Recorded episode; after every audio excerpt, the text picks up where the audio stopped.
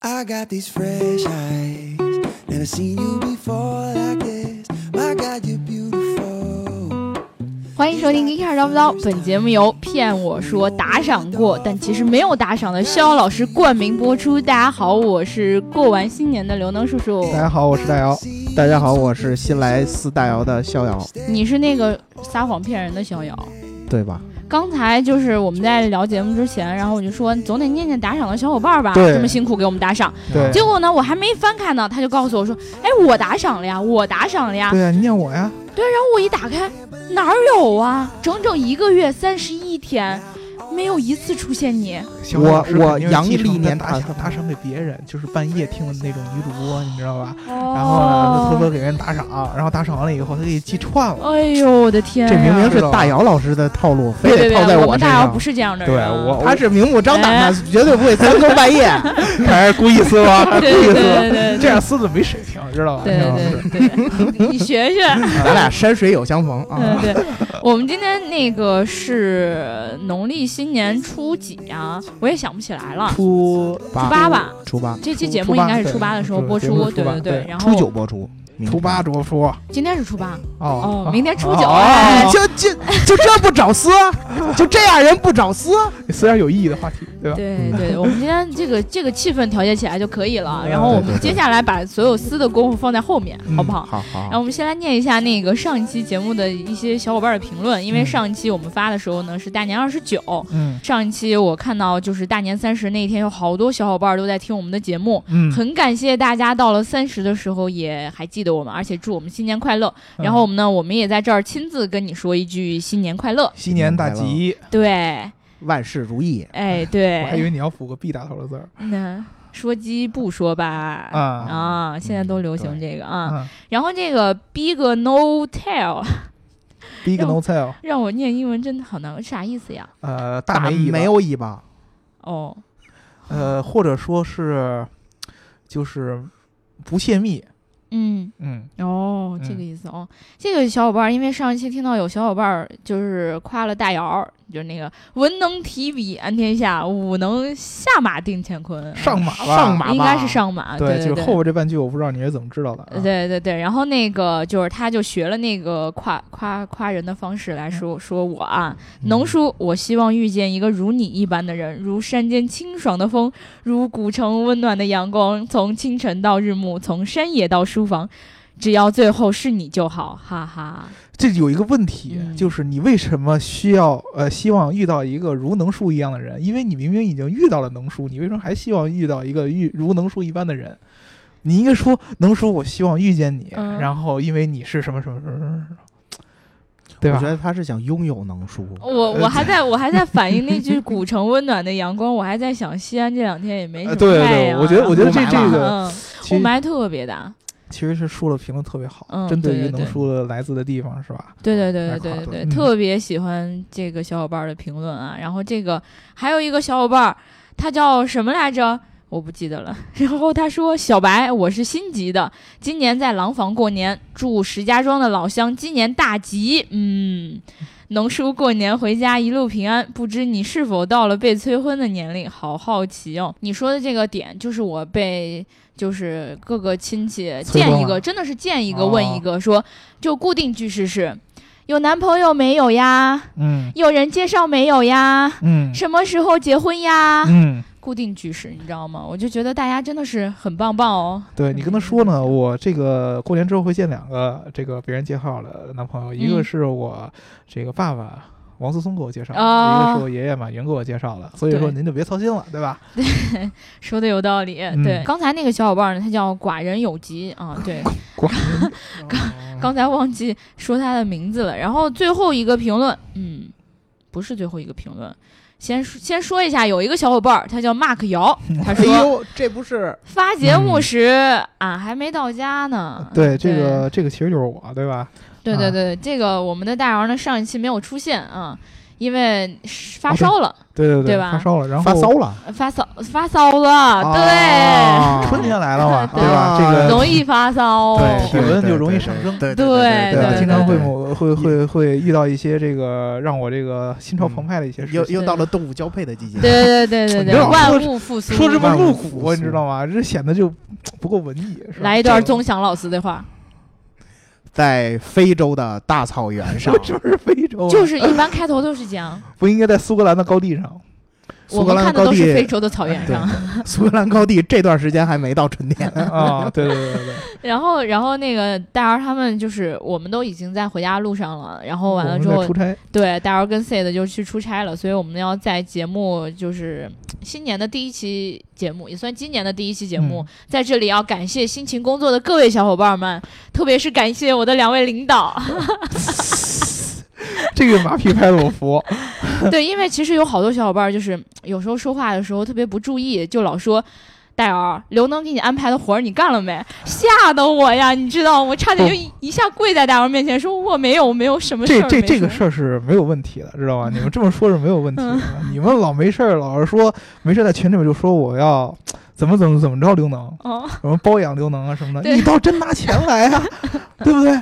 哦，我我没有问题，你给他多少钱，咱们都给刘能，对不对？嗯但是你光说你不给，对，大家赶紧包养我吧。对，过年回家好跟妈妈交代。是对，这样的话，刘能每到年底的时候还能给我发点钱，对不对？这样别别别，领导这不敢，人家能叔挣这点钱容易吗？你还惦记人家？吓死了。关键是他们那些人说话不算数，哎，对，对吧？对这个让我让我非常非常的唾弃，哎，对吧？你知道你跟姑娘这个承诺了什么东西，就要真正的拿出逍。遥老师，我记得上一次你来我们公司的时候，就说你走之前要请我吃饭来着，对这都一年了。对，而且逍遥老师，你刚才在节目开始之前就说你原来打赏过，对啊但是你也没有打赏。逍遥老师，你知道这样的话，女生是很难信赖你的。刘能叔叔，今天晚上你有时间吗？咱们俩嗯录完节目就去。哦，那应该是有的吧。好，走。然后还有这个叫 Logiser 的小伙伴儿，嗯这么念对吧？嗯，他说老家限速四十，我开三十五，旁边一辆老年代步车一脚油门超过去了。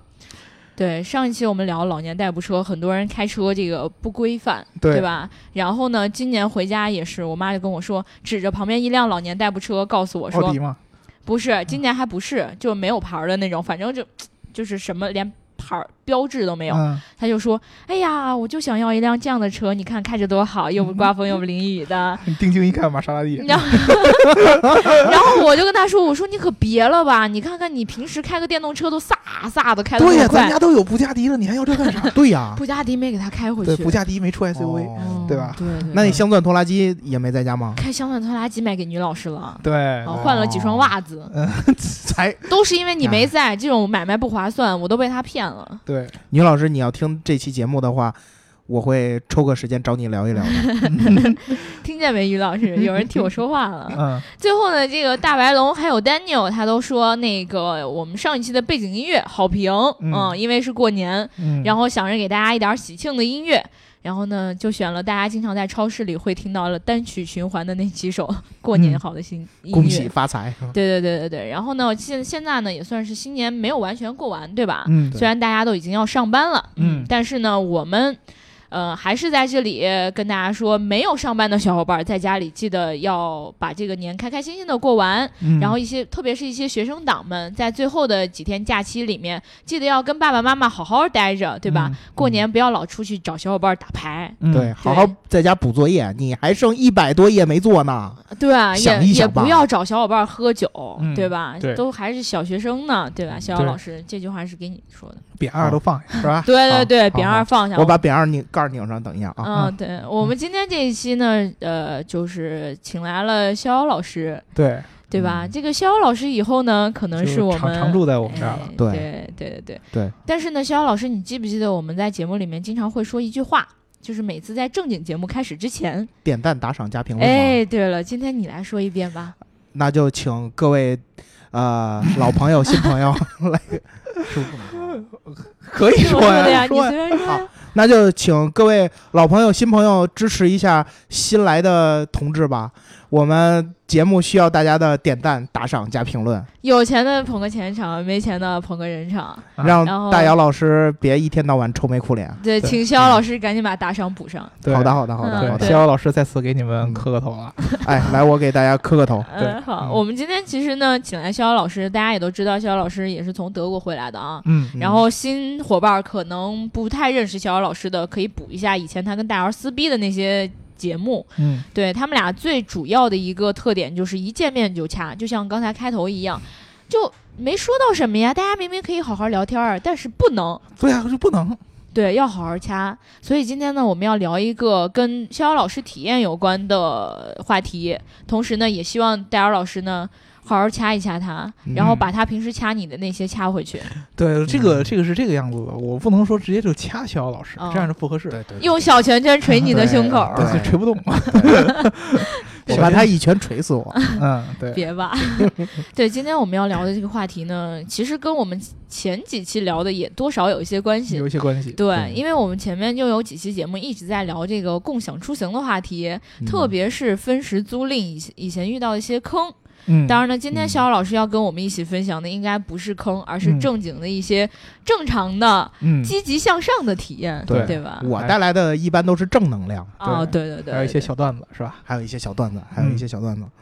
那我们就从那个传统的租汽车租赁开始讲起吧。所以你啊要跟我们讲一讲，在德国租车是一种怎样的体验？我我来跟大家分享一下我在德国租车的这些呃方式，然后那个一些遇到的一些有趣的事儿。嗯然后这样呢，以后大家出去玩，比如说像听我们极客汽车的，都是那些高端嘛，哎，是不是这些土豪小伙伴们？嗯对要是去欧洲，对吧？嗯去德国，嗯自己想租个车自驾游，嗯，我能给大家提供一些这个相关的信息，嗯对对对。让大家让大家能够呃愉快的玩耍。对，嗯因为咱们的群里面有很多小伙伴儿就很喜欢汽车，喜欢汽车的小伙伴儿呢也都特别喜欢德国。然后呢，所以我希望大家就听了逍遥老师接下来这一段儿呢，记得拿一个小本本出来，对，然后好好的记录一下，到底我该怎么去德国来租车，对吧？逍遥老师给你们普及一下，发个攻略。嗯对吧对，对，相当于发个攻略。嗯嗯嗯，好，那这个谈到这个租车这个方向啊，嗯我们就应该先从最最最最最开始，就是我有这个想法，我要租车的时候，我应该去哪里找这些信息？对我应该去百先去度找啥，对吧？对，在国内大家都用什么呀？用百度，百度，嗯，对吧？嗯用谷歌，嗯呃，谷歌用不了。我一般都用同，事，对你用同事。嗯对，嗯然后那个在德国呀，有这么几个平台，这种平台呢，就是能帮助你呃搜索所有租车公司的信息，嗯，整合到一起，嗯，然后发布给你，按照你的要求来配置你想要的、想租到的车。嗯这么完善吗？对，相当的完善。就就不是说我我直接搜一个租车，然后百度里面给我跳出来一堆广告那样。并不是，并不是。他那里边当然肯定也是给人家做广告的形式，啊对对对收收他们的平台费嘛。但是呢，这些平台会既面向既面向这些那个租车公司，又是服务于各个的消费者，嗯嗯包括那个呃，而且呢，这些这些平台不光是有租车信息，相那个还有比如说类似于我们携程网这样的嗯那种酒店租赁，呃，酒店住宿，哦，然后飞机票，嗯甚至连保险、人身保险都有都有这样的那个一个平台，就是呃价格对比平台。哦，然后在这上面找车相当方便。嗯对对对，对，方便的点就是你可以输入完你想租车的时间，你所在的城市之后，它会给你列出一个大的表格，然后它这里面还有带筛选项。你你比如说，我想租一辆大车，我家里人一起来玩儿，我租一辆大一点的车，对，租一辆七座，租一辆嗯 van。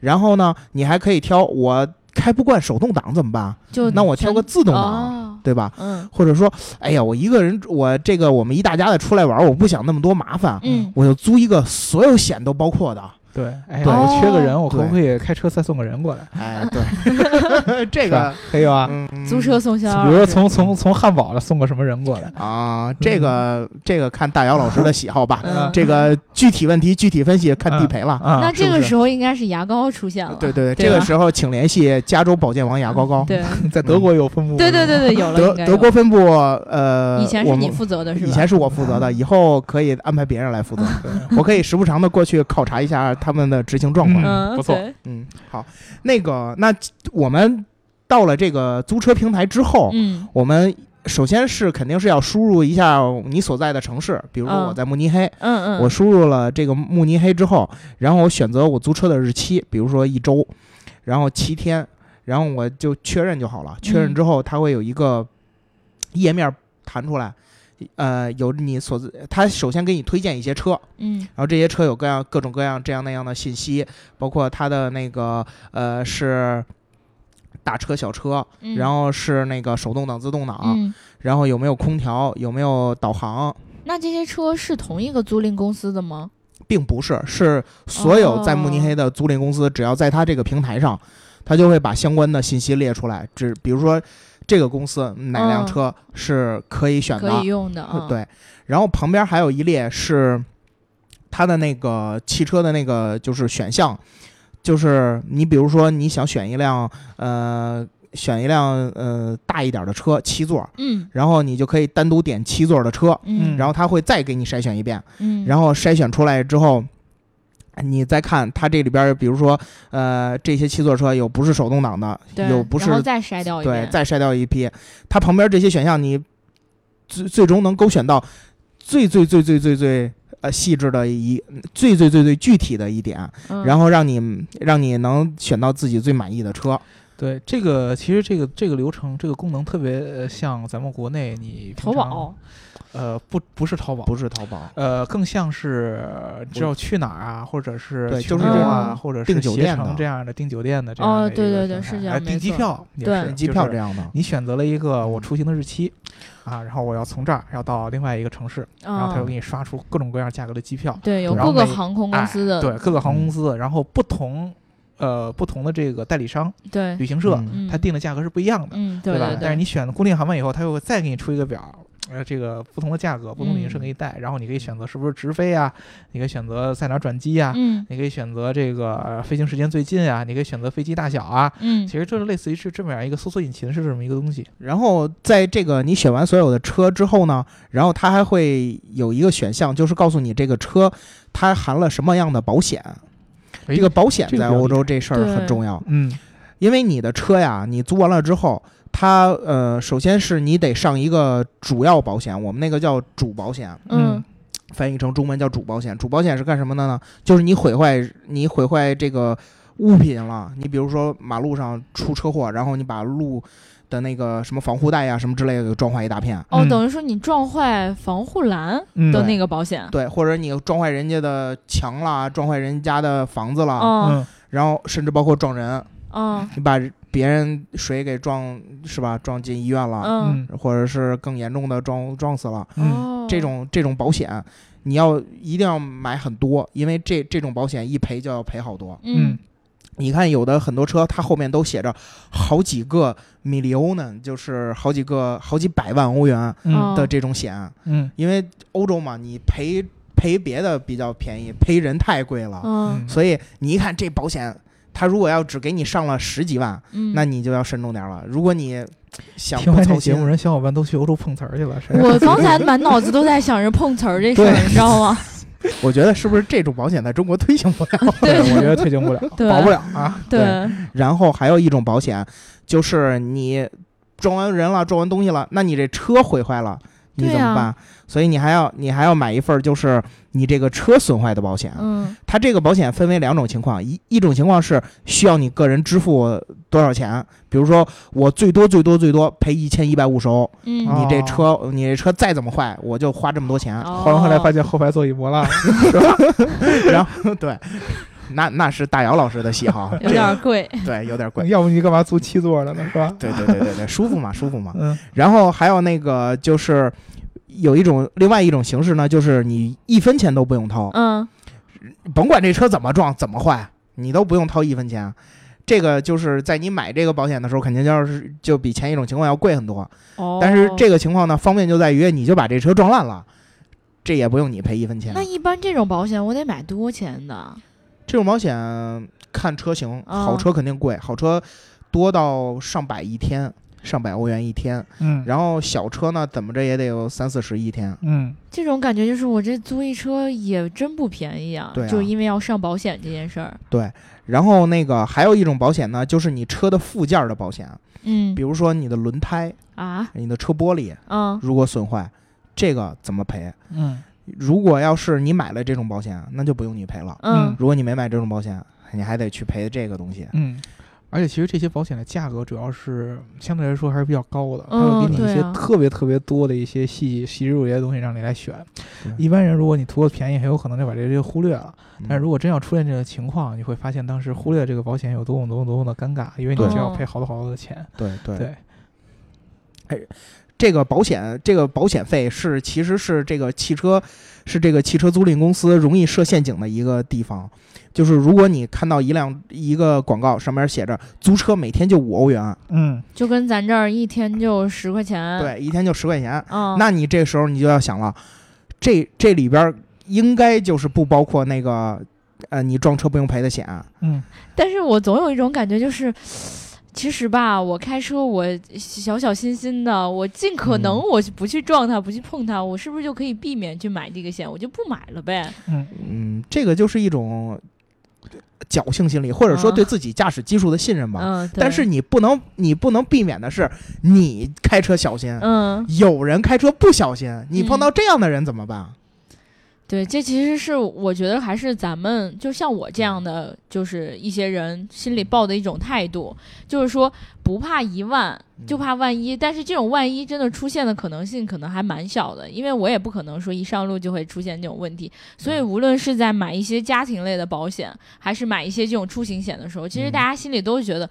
你说我一天光花这钱，我又不出啥事儿，然后呢，这钱是不是就白花了？但是好像我就现在感觉到，就是保险这一类东西，但是呃，在中国好像是越来越受到重视了，对吧？应该重视，嗯应该重视，小心驶得万年船。对对对对对，嗯，嗯，对，这个其实，在海外租车吧，嗯呃，怎么说呢？跟国内的租车，嗯传统租车有一个最大的一个差别，就是用户对它这个租车形式的接受方、呃、接受程度是不一样的。你知道，我们之前在这个呃去年的时候，呃，我跟管总去美国 CES，对我们当时聊过节目，我们当时是租车的。对对对，当时呢是在美国，当时有一个最大的一个租车集团叫赫兹，嗯这这这这这个公司特别有名，嗯你知道吧？对对对这个呃，将近有百年历史的这么一个租车的大的集团，哦全球各种各样的地方它都有自己的分布，嗯而且它的车型选择特别特别的多。呃，它这个租车流程是什么样呢？就是你到了这个，我们当时到了洛杉矶这个机场，嗯到了这个机场之后呢，落地它就会机场里边专门有一个指示牌儿，就是嗯这个方向是合资租车的地方。啊，哦你，去了以后呢，你就可以去办。嗯，然后呢，办了以后，呃，他会把你的通过他的一个摆渡车拉到他专门取车那个点儿。哦，然后呢，去了点儿以后，我们是提前在上上网预约好的，哦所以说到了就直接就坐这摆渡车车，去这个他们取车点儿去柜台去办，然后呢。给他看了一个我们当时经过一个他网站嗯，认证过的一个驾照，就是你直接把你的中文驾照国内的驾照，扫描嗯。上传到他的网站上，他的网站就可以返回回一个翻译出来英文的一个驾照证明，哦。你用这个去租。然后呢，他会给你一个非常长的一个细节的一个协议，这里头嗯包括什么呢？就是你选的这个车型现在的车况是什么样的，告诉你这个车呃大概车龄用了用了多长时间，然后行驶了多少公里数，然后比如说哪有什么划痕之类，特别特别长的一个东西，让你签完，还会有一些保险的一些细节。哦，签完了以后，带你去看，哎，你的车就在这个停车场中的哪号车位停着，你去看一眼，是不是跟你这套东西是相符合的？哦你检查没问题，你开走。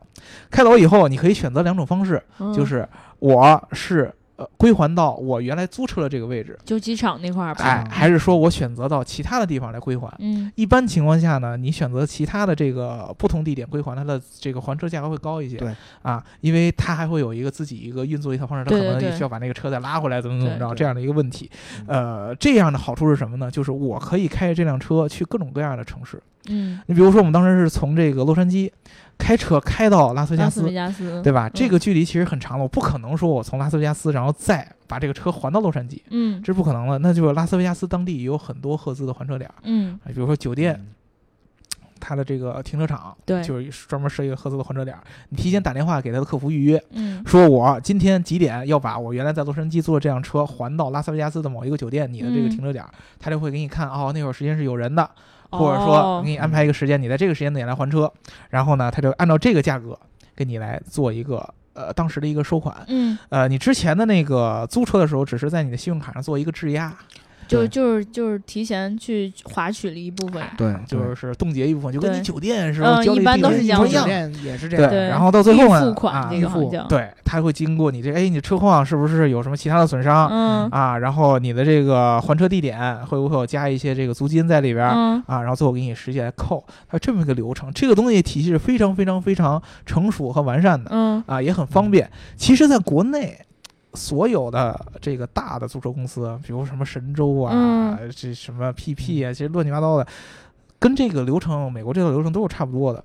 不同的地方就是它的发展程度是不一样的。就它在国内比较不兴盛，我觉得啊，对，对就是没有那么发达。第一个就是我们以前说的，中国的老百姓呢，呃，首先我在想我要用车的时候，就不会直接想到我要租车。对没错是这样，对你有一个特别特别有意思的一个点，就是我们中国人什么时候想到是租车？就是一般我出国了，我会想到租车。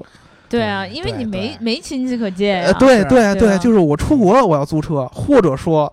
要不然就是我要长途旅行，嗯，我借个车，人没人会愿意借的，因为这车会消耗太厉害。对，然后呢，我用自己的车，我又舍不得，嗯。然后我会这么坏吗？肯定的，你你比如说，你像呃有那种呃，一般我们爱去出去自驾游的嗯。小伙伴，你去个短途的地儿，我开个一两百公里，嗯。比如说去个呃北京周围郊区之类的，嗯。开自己车没问题。你比如说喜欢这种开车去西藏哇，那你去燥到的很，哎呀，开车去西安嗯，啊，去西安开这个还可以吧？对，开西安一千多公里八八个就小时啊，对吧？嗯开一天的这种，但是然后呢应该全是高速嘛？嗯，对，高速就没问题，嗯啊，就就这样的嗯驾驶这个时间会比较长，嗯然后呢，你的印象中有可能对我自己的车的车况造成一点威胁的这样的这个情嗯，况下，对，大家开始想，哎，我租个车嗯，啊，租个车呢，因为这个车不是我自己的，所以说我可以不太随便好好霍霍嘛惜，是对我可以霍霍一下对，啊。这个这个想法其实就是我租车可以去玩命霍霍，嗯，这个想法在任何国家都有。啊是没错，欧洲什么的也一样，呃他不会说他们说所谓素质特别高，对因为人家更想这个，这车本来就不是我的，我花了嗯钱租，我就是要照照死里用，对对吧？都是一样的，只不过是就是咱们咱们中国老百姓没有更多这个租车频率的这个触发的观念嗯，对，啊。我想用车的时候，我要不然我就去借借嘛。啊，要不然我就用自己的车对啊。大部分像中国老百姓其实有这种自驾需求，大部分也有自己的车，对，很少有愿意去租车的。对对吧？是这么一个嗯问题。所以说，其实这个租车，它只要是有老百姓有需求，然后在全国各地铺了足够广。嗯。嗯啊，那么你的这个使用频率和这个市场规模就会越来越大。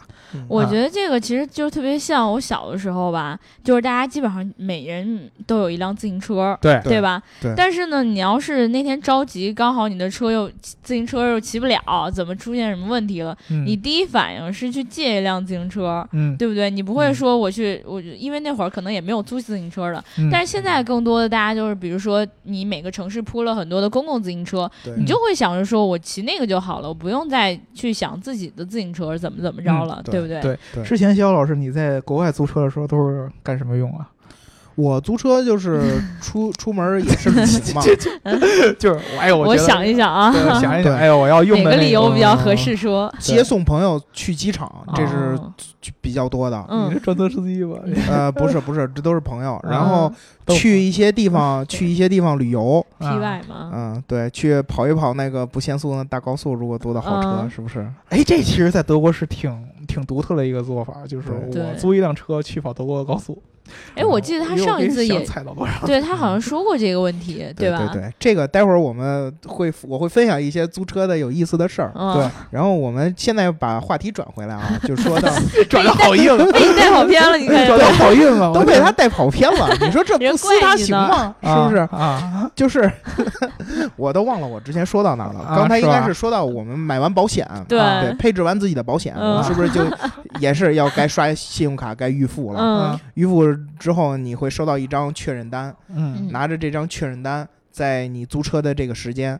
去到他的，他有两种选择，嗯。一种是啊，他你到他的实体店去取这个车，嗯。哦。另外一种呢，就是跟他们一样在飞机场，嗯，比如说我今天在中国，明天飞德国，嗯。然后我下了飞机之后，我要去取车，嗯。我是拿着我就也是拿着我这张确认单，到了机场去那个他们的那个他们有一个小柜台，嗯在柜台上你把你的驾照啊，然后那个你的确认单，嗯。然后包括你的那个信用卡给他看一眼，然后他核对完了之后，他就可以把直接把车钥匙给你。哦。给你之后你拿着车钥匙去飞机场停机停车楼去那个自己开的，你能找着那车吗？就 biu biu biu 满停车楼找，他也会告诉你那个车停在车停的车位啊。嗯但是有的有的停车楼很很意外的是，这个车这个车给你它的那个地面上没有画标，啊它因为这种停车楼吧，车停的稍微少一些，嗯。然后那个或者是临时性比较大，尤其像飞机场的停车嗯，楼，对对对，它临时性比较大，它不是固定车位，嗯。所以你有的时候找起来很麻烦。它那个它的那个号儿都是挂在车的那个后视镜，那有一个纸牌儿挂哦在那上面，然后你就拿着那单子去对。但是它也是每一个楼层都只有这一家公司，啊，那就比如说这儿停了三十多辆车，你进去之后吧，你先你就对上个三十多次，对六眼，实在找不着你摁你摁那个，你实在找不着你摁一下你的车钥匙咋着，它也它也得亮吧，嗯。是不是？对对对，然后到实体店呢，就实体店就是方便一些。实体店我们一进去就是门口都停着车，嗯，然后你的车这辆这辆这辆我要了，差不多是这种感觉，像像能叔这样过瘾是吧？拖拉机的这种都都都干这种事儿。不儿。是我反正我们一般他也听不懂中文，开出门，然后开车十分钟，我这辆这辆这辆，我还了。啊，对，是，嗯，像我们这像我们这种就是预计半年才才租一辆车的，就没有能叔这么土豪。出去十分钟，我完事儿了。嗯过去我们一般租车都过去看，哎呀，这停车场停这么多车，总有一辆应该是给我的，然后就进门儿说的跟真的似的？不然你干嘛 然后？然后就进门儿，进门儿之后呢其，实去给人看车的。对，进门之后去把也是跟那个在飞机场一样，把东西全交给柜台。嗯柜台这个时候会带着你派一个人带着你出来去检查这辆车，那为什么在机场就不用检查呢？因为机场比较 人口流动性比较大，你有有可能是等着赶飞机，等着还就是等着哦下飞机之后又可能要赶赶赶着去某个地方，哦。所以嗯这个时候就没办法。那嗯。你到时候你上车之前，你检查你检查，你比如发现这车有问题，他会告诉你这车哪有问题，嗯一开始，然后你发现这串儿，比如说这辆车前面这儿挂一块漆，嗯。你发现这儿挂一块漆，你发现后边还刮一块漆，嗯。你这个时候你拍你你可以给他拍照片、打电话或者什么的，他有客服，啊，你跟他说我这儿坏了怎么怎么着，但是我现在没法过去给你核实，嗯，我我发现一个坏的点，然后他会给你记下来，哦记下来之后，你最好就是如果就是小伙伴们遇到这种问题，你最好多留点证据，对对对，然后到时候他跟他交流的时候就很就很那个有理有据。对对对，对。免得会被别人当做是你自己对。发生的嘛。然后到实体店的那个人，他领你出来之后，绕带你绕着车转几圈，开了车门让你看内饰，然后没问题，你确定了。嗯。然后你把那个，你就在确认单上签字儿，签你名字，然后那个就说我这车检查过了，没问题，然后我这车现在开走，然后那个哦。就这这张单子，他到时候你还车的时候他会再对，哦，比如说你开走的时候是多少公里，对，还回来的时候是多少公里。我们那边有公里数的限制，哦有的车有公里数限制，就说为什么要检查公里数呢？因为有的车有公里数限制，你不能租一天车，你夸跑一千五百公里，你这是不是过分了？就等于说你就是你租车，如果去拉什么 Uber 啊、滴滴这样之类的，嗯就可能对于有的租车公司来说是不允许的，对，对吧？因为你这个有点过分嘛，你一天你就租一天车，你一下跑一千五百公里，你这你就回趟西安嘛，怎么了嘛，对不对？对啊，对你你怎么着你也得租两三天，是不是？嗯你才得跑一千五百公里。嗯嗯，然后那个他这个有时候还会有一些，比如说像是呃周末的那种包，比如说那种特惠，嗯，对，明白那种。你你周五付一情人天车的钱，节特惠七座餐，对，哎，对你比如说你周五而且的时候两天两夜。嗯对，周五的时候付一天的钱，付周五一天的钱，你可以周一还车。附送一个汽车酒店。对嗯，汽车酒店你自己找嘛，这人家已经不赖了，人家给你放在你那地图里，三天两宿的车，导航上车以后没有没法选别的地儿，就对这一地儿。对对对。然后你要一转弯，就不按他那转弯，他就给你周回来。对对对对对对，那这这已经是高级自动驾驶了，是这个以后可以发展一下，嗯。到时候咱们极客汽车商机。啊。对嗯。开发一下这项技术，嗯。绝对大卖点。嗯。然后就是你这个，哎，对，还说一下中国驾照的问题啊。啊，中国驾照在德国基本上是需要公证的，哦，我以为是不能开的呢。不不，基本上是需要公证之后才才可以使的。但是呢，现在随着我们的这个驾照的新驾照的更新之后，它那个信息比较完善，嗯，然后尤其是这个英文的那个表达很清楚。因为之前好像在网上有这么一段子，说嗯驾照上印的那英文都驴唇不对马嘴，啊，有这么一个段子。然后现在的新驾照不会出现这个问题了，所以你如果你没有公证，但是这可能是这可能是例外情况啊，不要嗯抱着侥幸心理。你拿驾照给他看，你准备了公证件，然后你直接先拿驾照给他看，然后他要说需要公证件，你再掏给他，嗯，这这也行呃，在德国驾照公证需要有什样怎么样的一个流程啊？啊。不是你的驾照是需要你在中国公证的，你是是怎么拿到那个公证的？你拿到中国的公证处去公证你的那个驾照啊，所以你很简单嘛。告诉你的这个点就在于，我拿的是德国的驾照，我不知道这个点，你不要问我。哦，你国内没有驾照？我国内有驾照啊，对啊，你啊但是但是他直接有我我也有德德国国驾照啊照啊，行，肖老不像你这种只有中国驾照没有一 去了英国这么多年考不下英国驾照的人啊。因为是这么一个问题，嗯英国你持中国驾照是可以直接免考驾照开一年车的，就也不用公证吗？没有那么我们是开半年。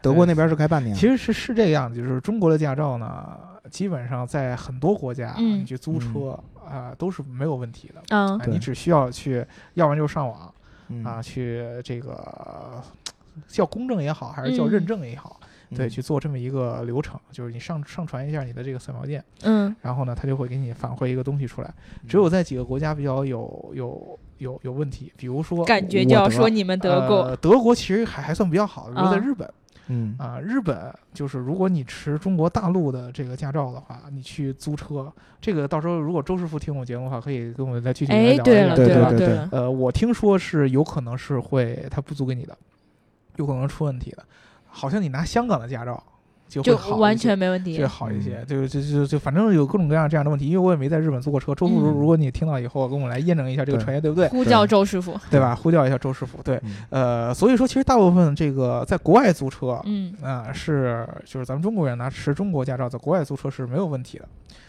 只要是你嗯在租车之前去他这个租车公司的网站上，嗯把所有的流程，他需要的这个材料，嗯你都给看好了，准备好了，然后呢，呃，到现场把这个所有的东西都给他材料交给他就不会有问题。嗯但是如果说你漏了东西，你到时候现场可能有可能因为什么语言不通啊，啊，对，然后因为这个租车的店员心情不好啊。嗯这类的你会呃会说什么拿不租给你到车啊，拿不到车，这个就就就就很成问题了。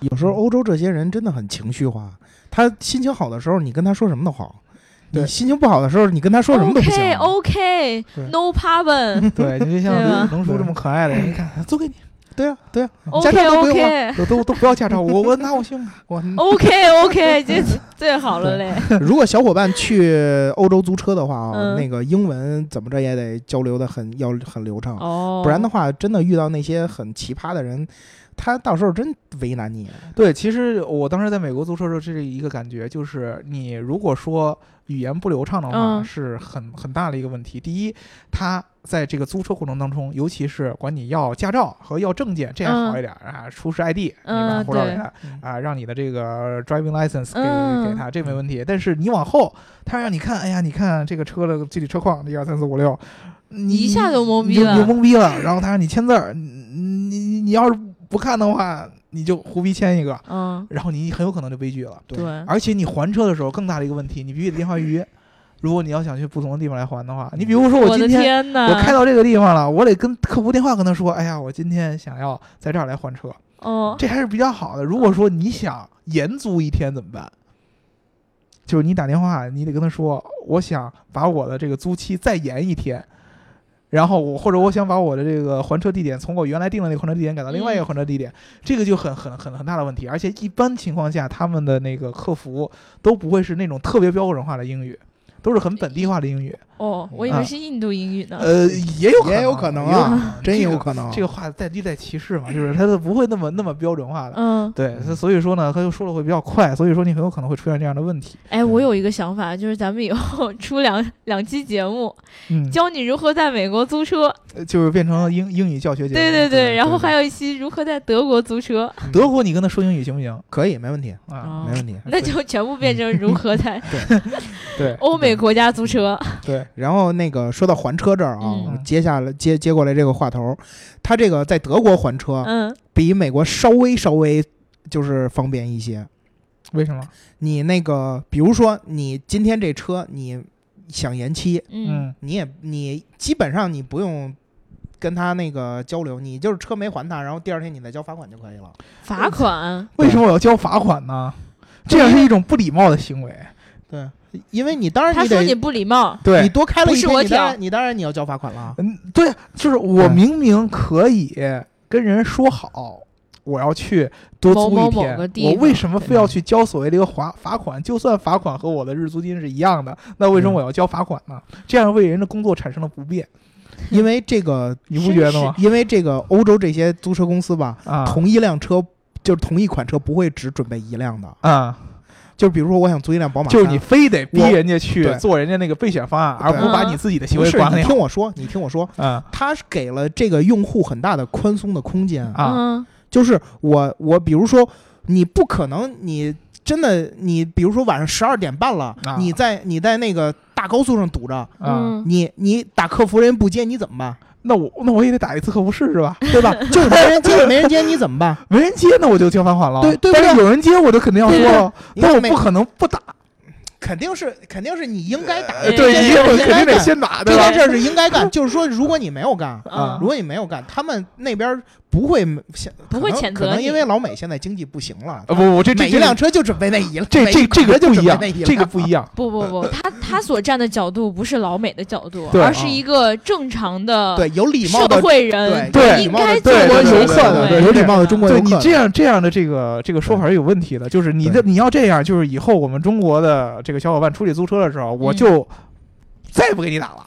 我就不用打电话了，反正我交罚款也一样的。这样的话会给我们中国人留下一个多么多么不好印象。人说中国人要延期租车的时候，从来不跟我们打电话，直接就交罚款，然后造成我们各种各样工作们很有钱的样子。哦，那这是对不对我我没我没说明白，我没说明啊白，是吧？是在德国还车的时候，嗯你去取车，你经常能赶赶上的一种情况是什么？嗯你等那车没到，啊，为什么没到？就是这个公司，这个公司所有的那个同一系列的车都被租走了。这在德国啊还是在对哪，？在德国呀，哦，都被租走了。租走了之后，就是有人没按时还，嗯没按时还怎么办？没按时还其实也有好处，嗯，为什么？就是我举一个例子，上次我租了一辆那个，我在网上订了一辆高尔夫，嗯然后我到那儿去取车的时候，那辆车没有按时还。嗯，当时当时整个停车场，整个停车场剩了一辆捷豹 XF。哦，我进去之后，我说那个我订了一辆高尔夫，然后我订了一辆高尔夫，Where is my 高尔夫？对然后 Where is my 高尔夫你坐进去吗？我当然坐得进去了，这个 就就你坐不进去，啊，你肯定是有一次坐不进去。你现在说我。人人人人过来一看，哎呀，你这个，我看这个这位绅士这么这么这么这么有才华，不是老德不像你一定适合英国人的车，对吧？老 老德不像你们英国人这么装逼啊老德老德会说，如果要是真坐不进去，老德会说，就你这样，还是别坐这车了。啊你不要租这一辆高尔夫。他不会这么婉转是吧？对啊，你们英国人就是明明斜眼儿你看不上别人，你还你还跟人家请你坐进这一辆高尔夫。这是假模假式。这是礼貌，对礼貌，这就是礼貌。对，这是礼貌。但是但是我们的礼貌，我们的礼貌不是你的缺点，不是假模假式。礼礼貌是很很很明显，礼貌其实说难听点就是假模假式。你当然不会，你你肯定不至于说，就你你这长这么胖，或者你怎么怎么着，你腿你腿残疾，你不能开车，你不能你不能这么说人家，但是你至少你会说，你会说先生这车我并不建议你，对吧你？怎么怎么着对，不像您这尖头曼又怎么怎么着的，你这你先跟人客套一大堆，然后你把人拒绝了。怎么感觉 gentleman 说起来像真的吗？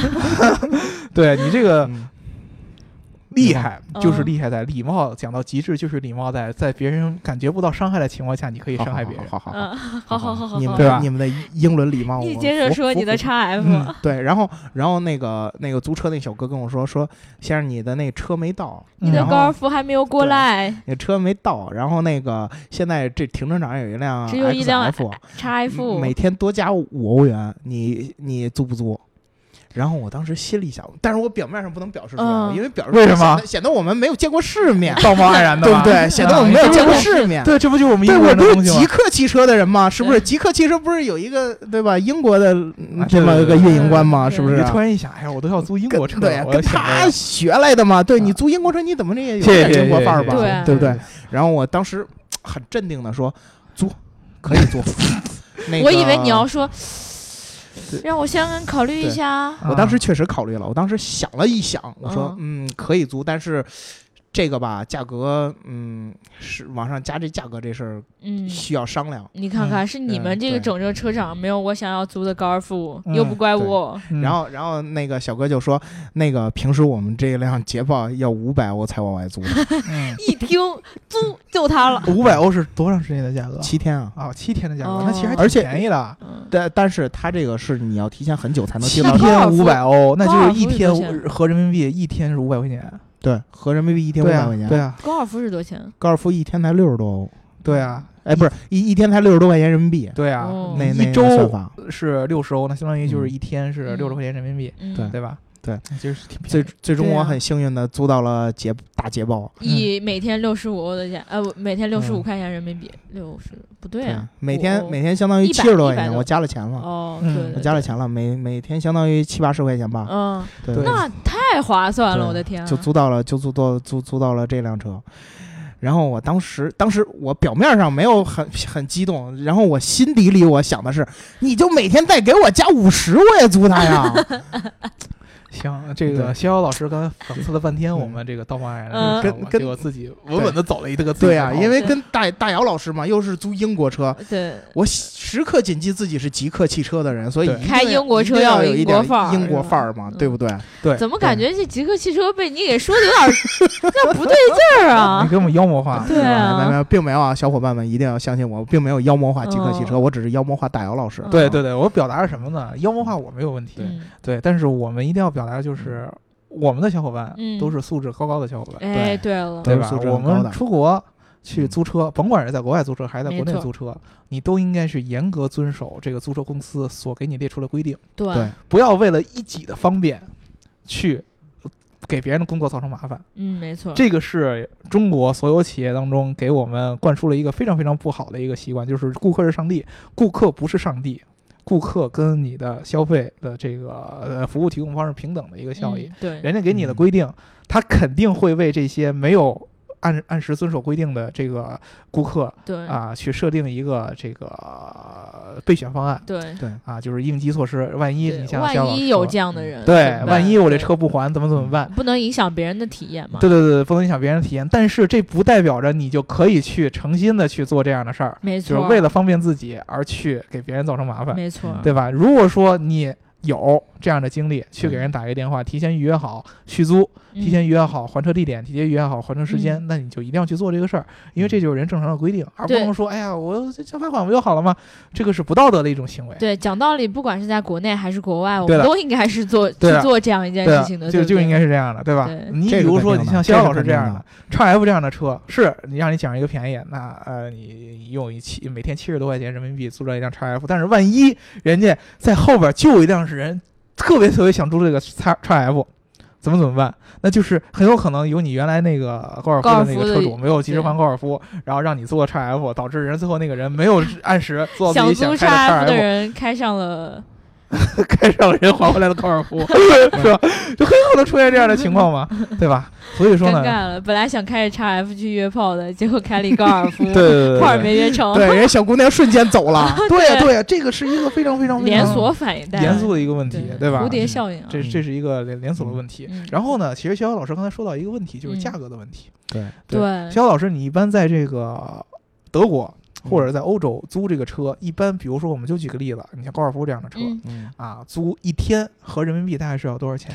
它这个一天的这个概念，你得区分来说，你是单租一天还是平均下来每一天？我如果就单租一天，你单租一天这价格非常高，你单租一天有可能一辆高尔夫就要收你八十欧。八十欧一天，对，嗯，那就是合人民币就五百多块钱。对，对，确实有这样的。其实我在美国当时租车的时候，价格也比较贵，尤其是我当时想要延租的时候，嗯嗯，就是你突然单独延租一天，价格是非常非常贵的。对。但是如果你要是把这个一辆高尔夫放在你比如说我租一个月，或者是我至少我租一个星期，嗯。那这样的价格，而且尤其是你提前定价格，嗯这样提前订车，这样会让你的这个高尔夫，你像我提前提前四三个礼拜订了这辆高尔夫，大约当时后来核算来的价格差不多人民币也就几十块钱人民币，嗯，对都不到十欧一天。对，但是这个就有一个问题，它对你的整个行程安排就是把控非常非常非常对对对严格的。对你要有很大的提前量。我有一个感觉，尤其是我们在这个出游就是旅游过程当中去租车，呃，国内还好说一点，你要去国外，这个租车的这个驾驶场景跟我订酒店、订机票是不一样的。为什么？呃，订酒店、订机票，它的这个确定性是非常非常高的。嗯，比如说我签证下来了，我订好了这段时间请假，我基本上机票订死了，啊，对对对，我哪天去，然后啊哪天晚上住，哪天晚上不住，对，吧酒店也没问题对的。我哪天晚上住，哪天晚上不住，这个定的死没问题。租车给它完全定死，有的时候非常困难，尤其是我们这种自驾游的时候，车你很难确定我一定能在这个点儿能开到这个位置，然后把它还回去，啊，这个是真的，呃，对吧？我就是还车的地点你很难呃，对呀、确定还车的地点甚至于还车的时间，间，对我我我很很难确定一个非常非常非常明显的一个点。嗯，在德国，可能由于他们的就是德国人是非常非领土面积稍微小一点，而且。啊，而且非常非常严谨，就是我在德国人掐时间点儿是非常非常严谨的，就是我一定要掐到这个时间点儿。呃，这我稍微纠正但是你一点、啊，还是有没还的高尔夫，我稍微纠正你一点啊，啊，我要是我要他们要是每一个人掐的都那么准，嗯。我就不至于开得上那一辆，你怎么知道那个是那就是没来，啊。那辆高尔夫就是没到，啊？就是达老师你。刚才有的时候比较上纲上线，其实哪国都有素质低，哎，啊是真的。这个是真的，哪个国家都有素质低。你呃而且这个比如说拖延还车这事儿，真的很，你包括美国人也会遇到的。对，这这这还有一个问题啊，哪个国家都有素质低的，那我们就可以素质低了吗？不是不是，我的意思是说，嗯你你不要老用教育的口气来跟我我的小伙伴我说。我从来都没有教育小伙伴，我只是说呢，我觉得我应该这么做，哎，对，对吧？这个是没错的，对对？吧？而且呢，现在随着我们这个网络的这个进化啊，就是我们网络技术的发展，我如果实在是我还不上车了，我会提前会去改我那个订单的。嗯，我们就是我不知道美国的订单可不可以改啊？德国订单你这个时候你是可以去网上去修改的那，你那个你那个，比如说他到时候可以修改你还车的地点，哦，然后或者你还车的时间，他会修改，然后当然费用肯定是要多加的，嗯，但是那个你会你会可以自自助修改，不用再去打电话了。哦等于说上上不了网怎么办？等于说已经形成的订单是可以你自己后期再进行一些对，修只要你改的，你没有过那个时间，你提前你提前、哦你提前去修整，你提前去调整你的这个订单，然后是可以的。哦，但是比如说大姚老师说车上没有网怎么办？那你确实你需要你需要打打客服电话呀，嗯，对，你的肯定是需要打客服电话的对。对我开到一个对这个鸟无人烟的一个没有地方信号，对对对，对，没有信号。那基本上那个租车公司就准备给你叫救援了。对嗯我上网肯定不现实，嗯我打电话可能还现实一点，对是吧？嗯啊，其等会儿鸟不拉屎的地方信号塔怎么盖呢？那那你就完蛋了，插一脚，账，插一脚。那就到账对了，对吧？不过大姚老师刚才说的确实是对的，就是不能因为别人不干什么，你你就不干什么。对，因为这这个人家这个规矩给你定了，就是让你来遵守了嗯啊，不是为了让你不遵守的。那你这定规矩没意义了。所以再重复一遍，不能因为别人闯红灯你就闯红灯，对对吧？不能因为别人不走斑马线你就不走斑马线。对，不要把自己跟别人老定在一个级对对吧？对，啊，我们那个逍遥老师还有什么要讲的故事？呃呃，等会儿我还有一点没说完 就老被你打断，今天怎么回事？你老把我的，你老把我的话引走。你长好吧？你不是不是不是那个，因为这个到还车的时候吧，还有一点需要注意的时候，就是你还车时候这个油，哎油箱里的油，对，嗯，在德国基本上就是那个公平还车。公平还车的意思就是我多少多少油开走的，我就多少油还回来。哦，对，就是就是这个问题。所以一般来说啊，嗯一般来说，那个你一定要注意，比如说还车的时候，千万千万千万不要少油。如果你少了少一点儿，他收你很高的那个就是工作费用的。少一点儿是什么概念啊？就比如说你你开走的时候是满油，嗯，然后你中间，然后你还车的时候差了两格儿，在油差了两格表上差了两格儿，那种小格差了两格嗯，然后到时候他会收你钱的，到时候他会罚你钱的。对，其实都是一样的，美国也是，就是给你买箱油了，给你开走了，你买箱油再回来。对哦，那在中国这种租赁公司也是一样的吗？在中国，这得问大姚老师。在在中国其实是差不多，都有都有这样的问题。就是中国其实租车的整个流程跟国外是差不多的，嗯基本都是一样的。然后呢，价格上呢也基本上，呃，小姚老师刚才说的捷豹嗯，正常五百欧一个、嗯。呃一一周，啊在中国呢，一般的一个普通的三厢车嗯，二百块钱一天。哦，一周呢就是一千四，对，它也是会像那个小姚老师之前说的，相当于两百欧元。对，如果说我提前租的话，然后说嗯我指定了这个租车的地点，嗯然后选择了这个特定的车型，它会有相应的优惠。嗯，啊对它，其实而且也一样都是有网站嗯啊，但是它可能没有像肖肖老师说的那种那么一个全的一对一个个对比的一个网站下边那么那么多的，这可能没有嗯啊。国内的一些区别就是说，第一，我们在用车的时候，呃，场景可能不太一样。嗯嗯，比如说我经常呃在国内呃我要租车的时候是出去自驾，然后你有嗯可能去到一个小的地方，它没有那个用车平台相相应的这个还车点儿啊，这样会有出现一样问题。还有一个就是国内有的这个平台会给你提供一个上门取取车、上门送车的这么一个嗯服务，就就是是、这个是很方便。对我可以把车送到你家门口，对，然后再再或者说再去到你的目的地，到时候再去取啊，但是他会收取额外的费用，其他的其实都是差不多的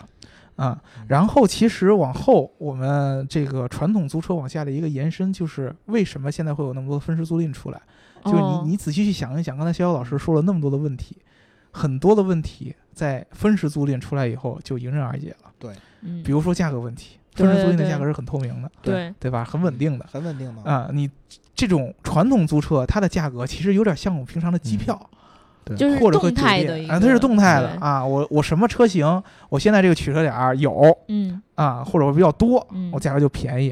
然后这个车型在我这个点儿的时候，它是比较紧缺，嗯那可能就贵了。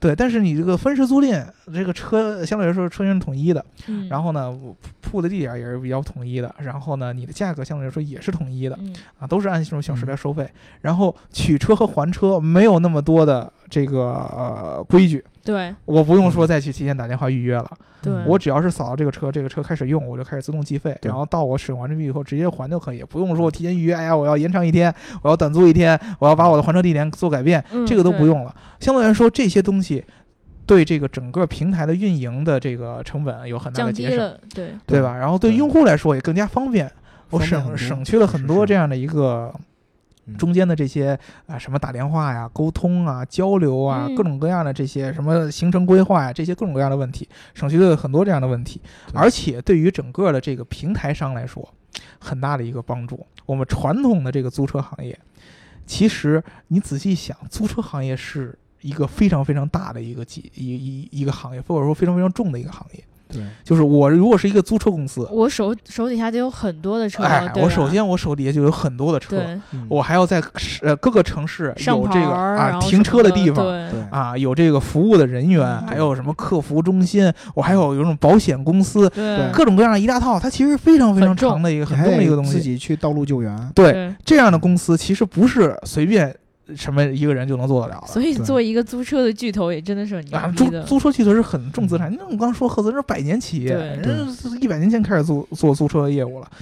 他们一般情况下跟这种传统的这些汽车制造商都是有很紧密的联系对，为什么呢？就是你看到很多这些车为什么租金很便宜？你像嗯国内也是，你像一般那种咱们常见的大大众车型，什么帕萨特嗯，啊、凯美瑞这样的车型，有的时候经常价格是很便宜的。为什么？就是他们去找这个大的汽车制造商去提车的时候，作吧，它的车价是很便宜的。嗯，而且这个车，人家也知道，就是搁你这儿用个两年，这车就完蛋了。因为咱们一般租车的时候开起来都开的比较猛，嗯，对，这个车折旧非常非常快。那么他们还会跟这个车厂去签另外一个协议，就是这两年以后我这车可以再还给你，啊，直接再还给你。因为嗯。有的车要不然就进二手市场，二手市场这个嗯。车要不就蒙着就卖出去了，这个车其实折旧很厉害嘛。要不然你就还给整车厂，整车厂会再回收出去。这样的话，它的这个呃和整车厂的这个提车的一个价格，要远比你用户直接出去买车要便宜的多得多没错。应该是这样。对，甚至于可能会便宜一半儿都会嗯有，对，这是非常便宜的一个事儿，它的利润就在这个中间体现出来，啊，但是你要分时租赁就不一样了。你比如说，为什么现在有很多整车厂开始做分时分时租赁？嗯，就是我与其和你这些巨头合作，你天天跟我弄这堆乱七八糟这样的各种各样的流程，我还要把嗯你用过的车再折回来什么的，我自己有这么多现车，有现在这样的技术，我为什么不自己做一个？我不需要你原来那么重的模式了，嗯我自己本来就是车的生产商，我自己也有车，我现在不需要那么重的一个各种各样的实体的这个还车点儿和取车点儿，嗯对吧？这个车我只要布出去，啊，用户可以自己靠 APP 这样互联的技术来来给它取，来给它用，它是一个非常好的一个对自己的一个怎么说呢？一个是数据获取，嗯，对，还有一个对自己的一些车型的一些推广，都是很有帮助的。我就发现你说车型推广这一点是真的，对啊因，为我们知道现在很多分时租赁喜欢用，就是包括宝马自己也喜欢用 i 三、嗯，对吧？然后我们国内专门的这些分时租赁的公司会选择一些这样比较新颖，然后又好看的这种小车，嗯，然后这样同样也是一种宣传的作用。包括宝马自己是，宝马是 Drive Now 是吧？对 Drive Now 还有一个叫 Reach Now，嗯，对对 Rich 对 Now 现在嗯，对，瑞士道是在国内吗？对，在国内，在国内啊，对，对，所以逍遥老师你在德国也会体验到这种分时租赁吗呃？对，那肯定的，就是别急，你先等我问一下啊，你是更喜欢分时租赁呢，还是更喜欢这种传统的租赁模式？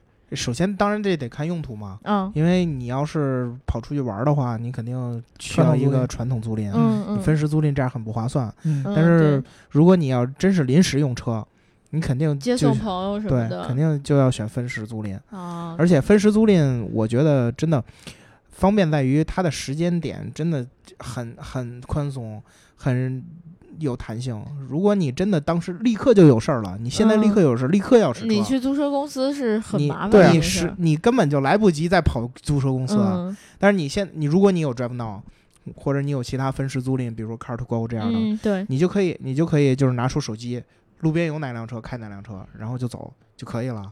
对，对还的时候，也不用你，只要只要你没出他的那个服务区，你随随便还嘛。嗯，对对，所以说，其实有很多这个小伙伴问我们，就是租车，嗯，就是在国内这个事儿划不划算？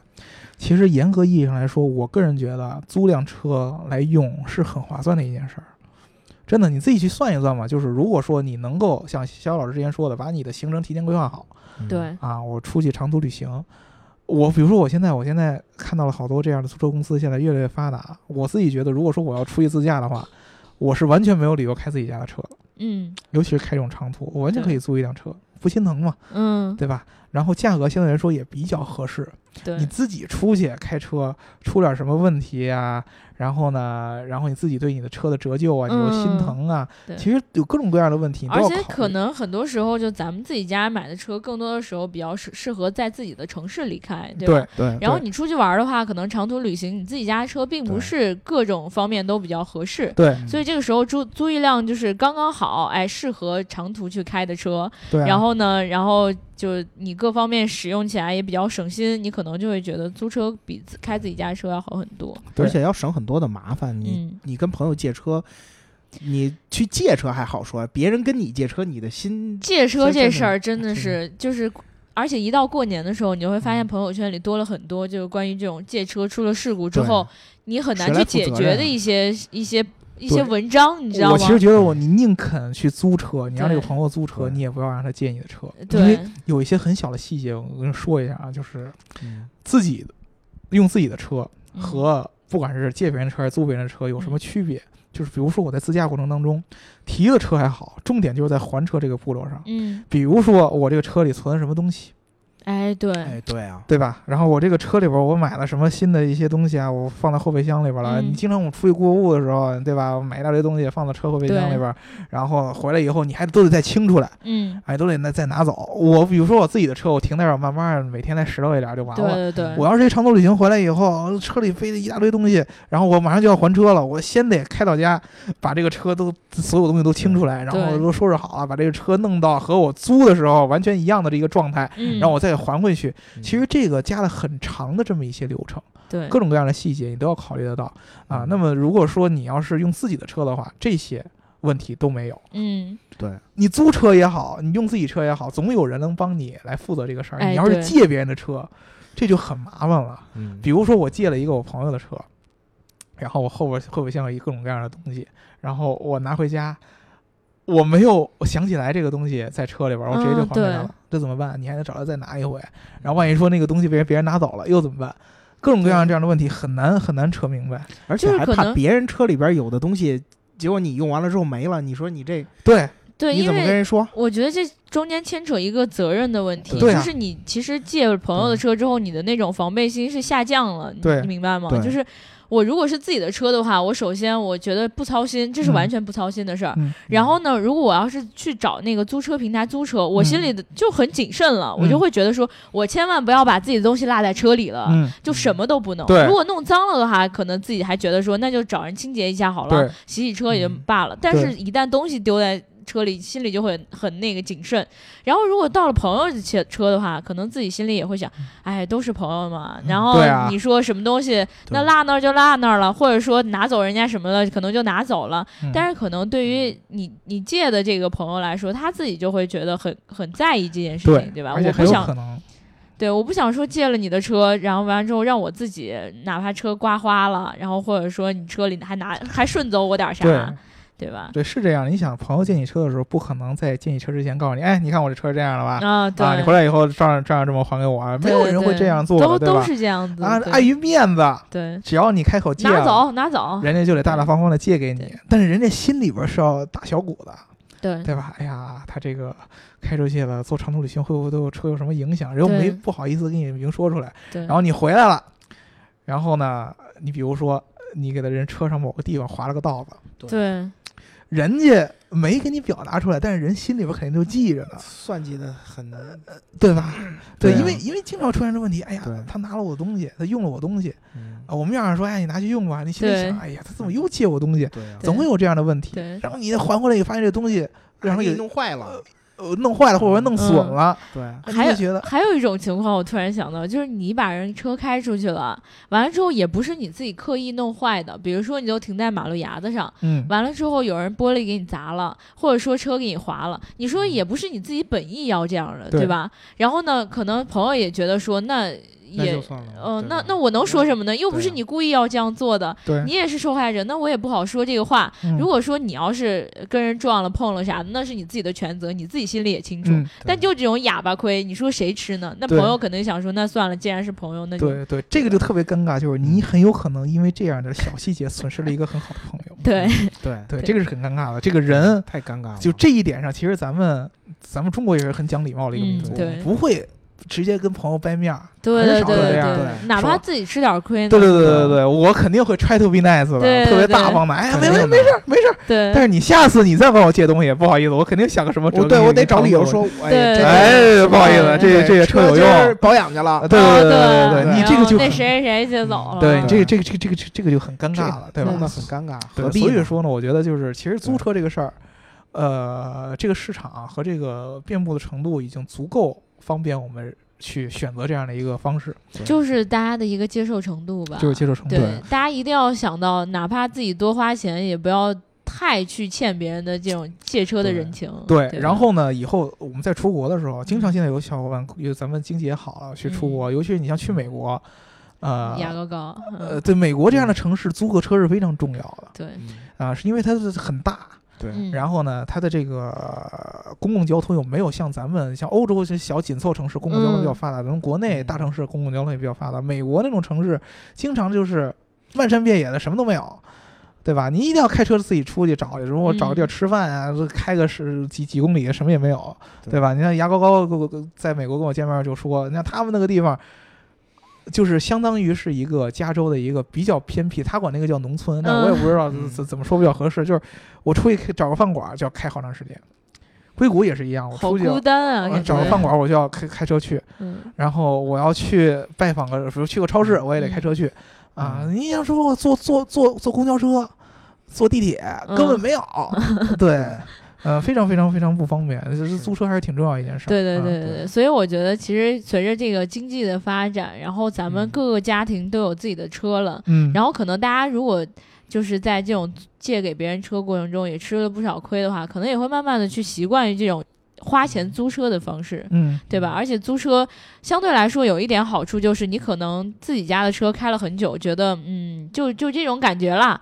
我想换换别的车呀，比如说哪个新车出了，然后我想试一试，可能租车也是一个比较方便的方法，对吧？对，对，呃，我你们我们就不在这儿给你推荐什么租车品牌了，要不你我们充值。对我们绝不 我们绝不推荐，好吧？对，但是呢，大家还是自己选吧啊，。刚才好像已经推荐了一个叫合资，是吧？呃，对，这种国外的品牌不存在充不充值的这种嗯，国外因为你在国内也能找得着。真的吗？对你也能找到，这个我就不不跟大家多说了。但是你嗯只要是去找这种大的租车平台，嗯，都会有装装网站，都会有选固定地点、查那个价格、选车型都没问题的。嗯你们去尝试一下，就是嗯再有这种租车，比如说自驾的小伙伴，我觉得特别好的一个契机。因为我昨天正好，呃，不是昨天，前天嗯跟哥们儿吃饭。他们就在说：“哎呀，我们今年在一块儿找时间一块儿出去玩一次，嗯。想开个比较远的地方。”然后当时大家异口同声就说：“哎，我们要租车吧，不要开自己的车去了。”对。对啊，对，因为你租个车是很好的一个方法，因为嗯。开自己车，首先你很少有一个车能装那么多人。对，啊，要不然就是你这两个人都开车，嗯，两个人都开车了就没那么热闹。对，对，比如说我想找五六个人一块儿出去，很难很难说找到一个合适的车能把五六个人都装进去，谁家有那么大车呀？七座其实坐五个人也挺也挺挤的，也挺挤的，对吧？是你是是说你们这种大高个儿吧？像我这样的七座很宽松啊，呃你五个人嗯。都你这样的嗯。比较少吧？嗯，我周围朋友都这样，是吗？那那那那那那那那，说明能说什么样的这个都是白富美嘛，都是白富美，对吧？反正租车，对吧？就是一个特别好的一个方式，对吧？尤其是你们想想开车出去玩的时候，想一想这个租车这个方式，对，嗯，对对对。